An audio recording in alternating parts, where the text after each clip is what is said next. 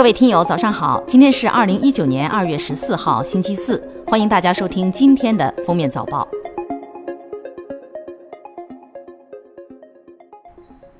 今天二十四点，新一轮成品油调价窗口将开启。据测算，国内汽柴油价格或压线小幅上调，也可能迎来二零一九年首度搁浅。近日，多部门密集公布2019年度国家公务员招录面试公告，多数面试将于本月中下旬扎堆举行。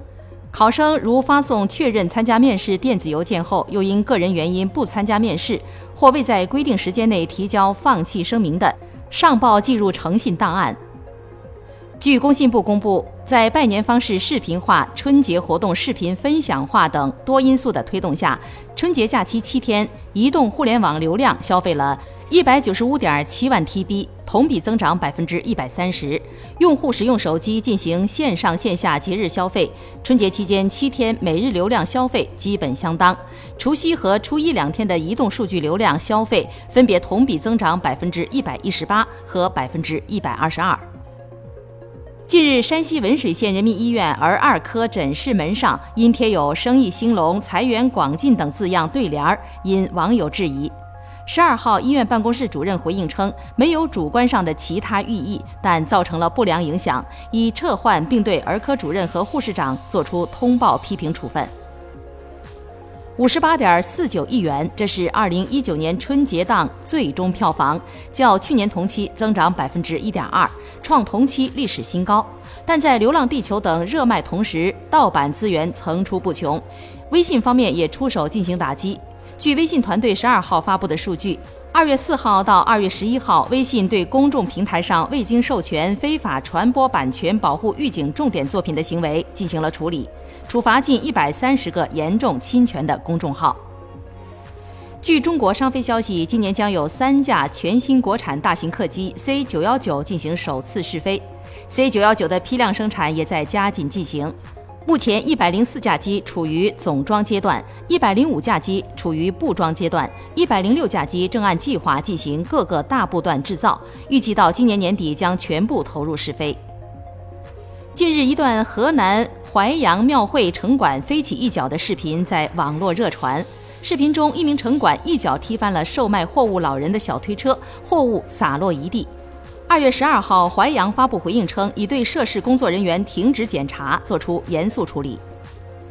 日前，椰树椰汁更换二零一九年新包装，依旧延续以往大胸美女风格。其最近的文案将产品定性为“丰胸神器”，被质疑虚假宣传。十二号，记者联系当地工商局称，情况属实，正在调查中。三十岁的张女士近视七百度。春节期间，张女士天天追剧，每天熬夜看到三四点才睡。几天前，张女士发现右眼前有像蚊子一样的小虫在飞，她没在意，继续追剧。初六一早，张女士发现右眼一片黑，经检查为孔源性视网膜脱落，需手术治疗。近日，湖南一居民家中饲养的哈士奇因见到主人归来时过于兴奋，从三楼飞身跃起欢迎主人，将六十七岁的刘大爷砸晕，导致颈椎骨折、脱位、脊髓损伤，被紧急送到医院。接诊医生称，他从未见到过被狗砸成这样的。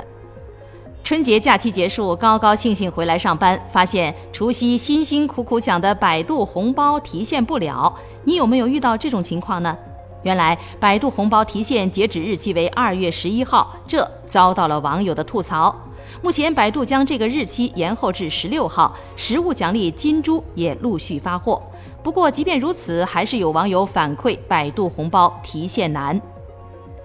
体重曾经达到六百六十八斤、有“中国第一胖”之称的山东小伙王浩南，在接受切胃手术半年后回到医院复查。医生表示，他现在的体重是三百八十四斤，半年内已经减重二百八十四斤，不仅瘦了，还变高变白了。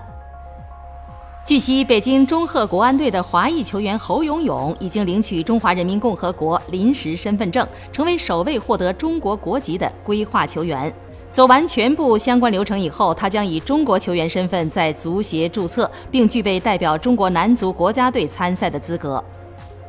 世界卫生组织十二号发布数据称，目前全球有约十一亿年轻人正面临无法逆转的听力损失风险。